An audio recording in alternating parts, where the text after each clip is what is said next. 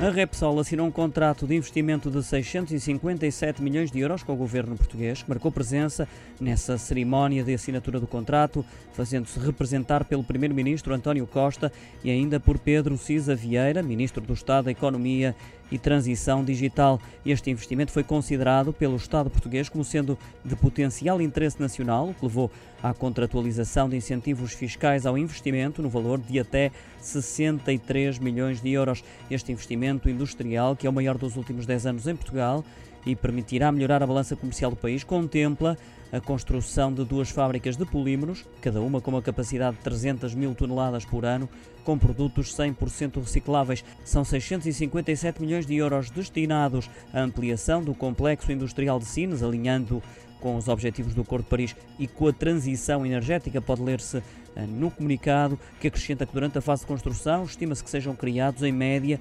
550 empregos, podendo, em determinados momentos, chegar aos mil postos de trabalho.